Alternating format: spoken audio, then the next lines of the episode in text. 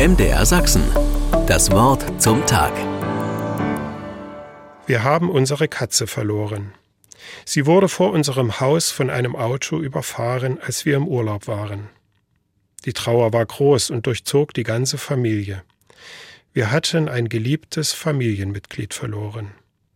Mitten in dem Schmerz schreckte mich ein Satz unserer jüngsten Tochter auf. Unter Tränen stieß sie hervor Und weißt du, was das Schlimmste ist? Ich habe mich nicht mal von Malou verabschiedet. Ich sagte, ja, das ist wirklich schlimm. Ich dachte, es war ja nur die Katze. Ja, es war nur die Katze. Aber es war ein Abschied ohne Abschied nehmen, ohne Vorbereitung, ein endgültiger Abschied. Wir sind in den Urlaub aufgebrochen und unsere Tochter hat sich nicht von ihrer geliebten Katze verabschiedet.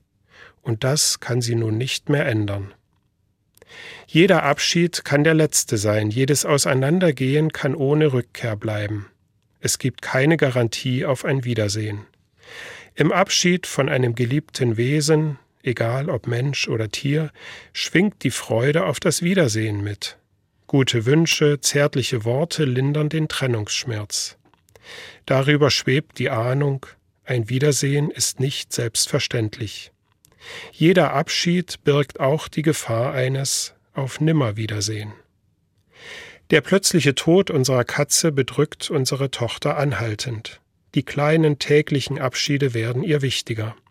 Morgens, wenn sie zur Schule aufbricht, erhalten Mutter, Vater, Geschwister einen Kuss auf die Wange, eine leichte Umarmung und ein Auf Wiedersehen. Ich sage Tschüss, einen schönen Tag oder mach's gut. Und ich denke dabei, Gott behüte dich und begleite dich durch diesen Tag. Er schenke dir eine gute Wiederkehr und uns ein Wiedersehen. Und beim Wiedersehen danke ich Gott dafür, dass der Abschied nur vorübergehend war. MDR Sachsen. Das Wort zum Tag.